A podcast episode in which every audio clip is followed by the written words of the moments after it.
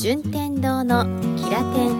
フロー。こんにちは順天堂です。今回はキラテンフローのフローこれについてお伝えしたいと思います。一番最初にですねキラテンをフロー型とストック型に分けて配信しますよということをお伝えしてたんですけどフローってなんやねんということを割と番組聞いてるよっていう方に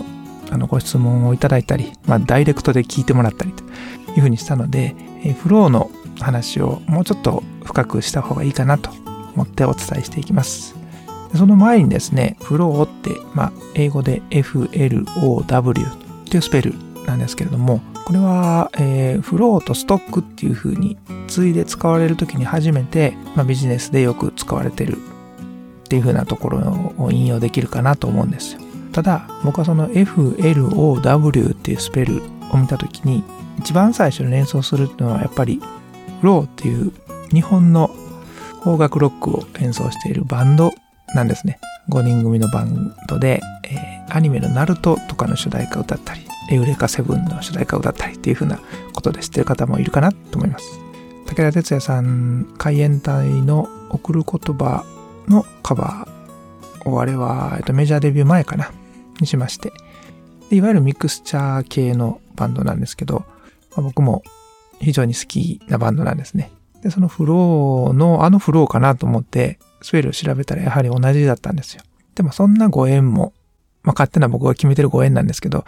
そういう自分の好きなバンドの名前でもあるんだったら、キラテンフローはいいじゃないか、みたいになってからね、ちょっと気に入ってるんです。このフローっていうバンドの5人組はね、じゃあこっちのフローっていうバンドの方はなんでそのバンド名にしたのかという由来。これね、僕、まあ、フロー結成当初から結構見てたんで、僕の記憶ではあるんですけど、あの、ヒップホップ好きの人たちなんですよ、フロー。まあ、ダブルボーカルっていうスタイルなんでね、ちょっとヒップホップの音楽的なリズム、メッセージ感っていうのをよく使うんですけれども、そのヒップホップの業界では、まあ、よくフローっていうのは出てくるんです。で浮遊するとか流れるとかっていうふうに意味があるんで、あ、これいいじゃないかっていうふうにして、フローっていうバンドはそれをバンド名にしたらしいんですね。で、また、そのフローのダブルボーカルのうちの一人に講師っていう方がいるんです。その講師さん、ビーズの稲葉講師さんの名前から取ったっていうふうに、講師さんのお母さんが言われてるんです。そのね、僕、そのお母さんのアナウンスを、大阪でフローのライブ行った時に、その、本日はありがとうございますみたいなアナウンスがの、お母さんだったんですよ。そういう演出をされてたんですよ。浅川の母でございます、みたいな、なのって、みんながうわーって盛り上がったって。そういう何かね、あの、お客さんを、えー、いろいろ盛り上げるのが大好きな5人組のフローなんで、まあ、その時もそれで面白かったんですけど、その辺のエピソードで、まあ、そのアナウンスの中では言ってないんですけど、何かお母さんが登場する中の一つに、息子の講師は稲葉講師さんから取ったんだ、取ったんだよっていうふうに言っていたので、まあ、ビーズ稲葉家の私としても非常に親近感が湧くなと思います。さらに、講師さんね、講師さんのボーカルとギターの竹さんっていうのが、まあ、ご兄弟なんですよ。で、お二人のご兄弟は、X、X ジャパンですね。X ジャパンが非常に好きで、で、X ジャパンのヒデさん、ギターのヒデさんのライブにもよく行かれてたんですって。で、そのヒデさんのステージをね、なんか見に行ってそのまま舞台の上にも上がっってたことがあるっていう風な逸話がありまして、まあ、ヒデさんは今ちょっとね、他界されたんですけども、そんなヒデさんの DNA をしっかり引き継いだのが、講師さんじゃないか、竹さんじゃないかっていう風なことを言っている人たちもいるぐらいなんで、まあ、その x ジャパン、ヨシキ好きの僕としても非常につながりを感じちゃうなっていう風なところなんです。キラテンフローというのはストック型、フロー型っていうのと、プラスアルファ、バンドのフローにもちょっとつながりを持たせてる。さらに、フローっていうバンドは、稲葉講師さん、X、しっかりと受け継がれたものがある、みたいなご縁がね、非常に自分では気に入ってます。すいません。脱線ですね、これね。ストック型とフロー型なんですけれども、まあ、フローっていうのは流れを意味する。よく例えられるのはお風呂ですね。蛇口からボーンと水が出る。で、その水を風呂釜に溜める。風呂桶に溜めるという時に、えー、水が流れている状態のものは風呂と。で、風呂の桶にどんどん水が溜まっていく。溜まったものがストック。なので、フローは流れ、ストックは蓄積。で、このキラテンもですね、ストック型という自分のノウハウで蓄積したものを皆さんにお届けするとともに、まあ、ストック型っていうのは作るのにも時間かかったり、丁寧さが必要になった分、あの待ち時間が必要だったり、丁寧さに、えー、重きを置いた分時間がかかるっていうのに対して、フローは仕入れたものをすぐポンと皆さんにお届けできるスピード感、有利がありますね。で、えー、まあ、広告、主にウェブの方で言うと、フロー型は資産にならない広告みたいな表現もよく使われます。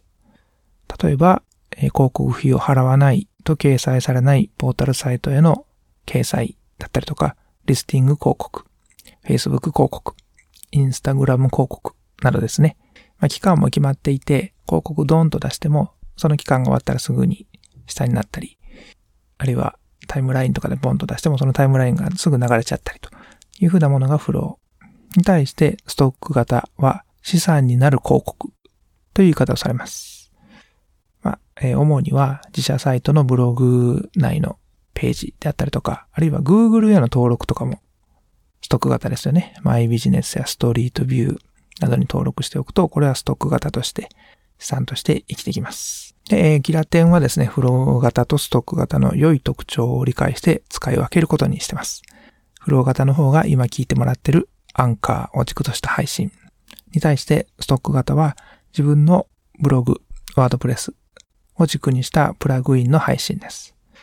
キラテンはチームキラキラプラス10%アップの略なので、チームで皆さんの生活をプラス10%キラキラにするために一時情報を中心にお届けしてるんですね。でプラス10%アップのための情報には、その情報の裏取りが必要だったりとか、専門家との調整が必要だったりというふうに時間がかかるという側面があります。そして時間をかけてでも丁寧に責任ある情報をお届けするのが本家である今までのキラテン。対して寝かしてしまって鮮度が落ちてもったいないなという種類の情報はこちらのキラテンフローとしてアウトプットしていきます。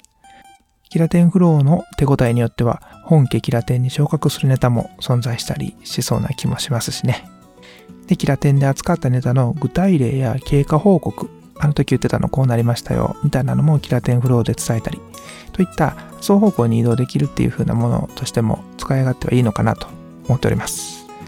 ストック型でキラテンチームと協力して丁寧に皆さんの生活をキラキラにすることを整理してコツコツと積み重ねながらフロー型としてよりスピーディーにアウトプットしていくというふうな使い分けをしてみます。でこちらの検証をね、また随時報告していきたいと思います。ということで今回はキラテンフローのフローに対してちょっと深く説明するというお話でした。お付き合いありがとうございました。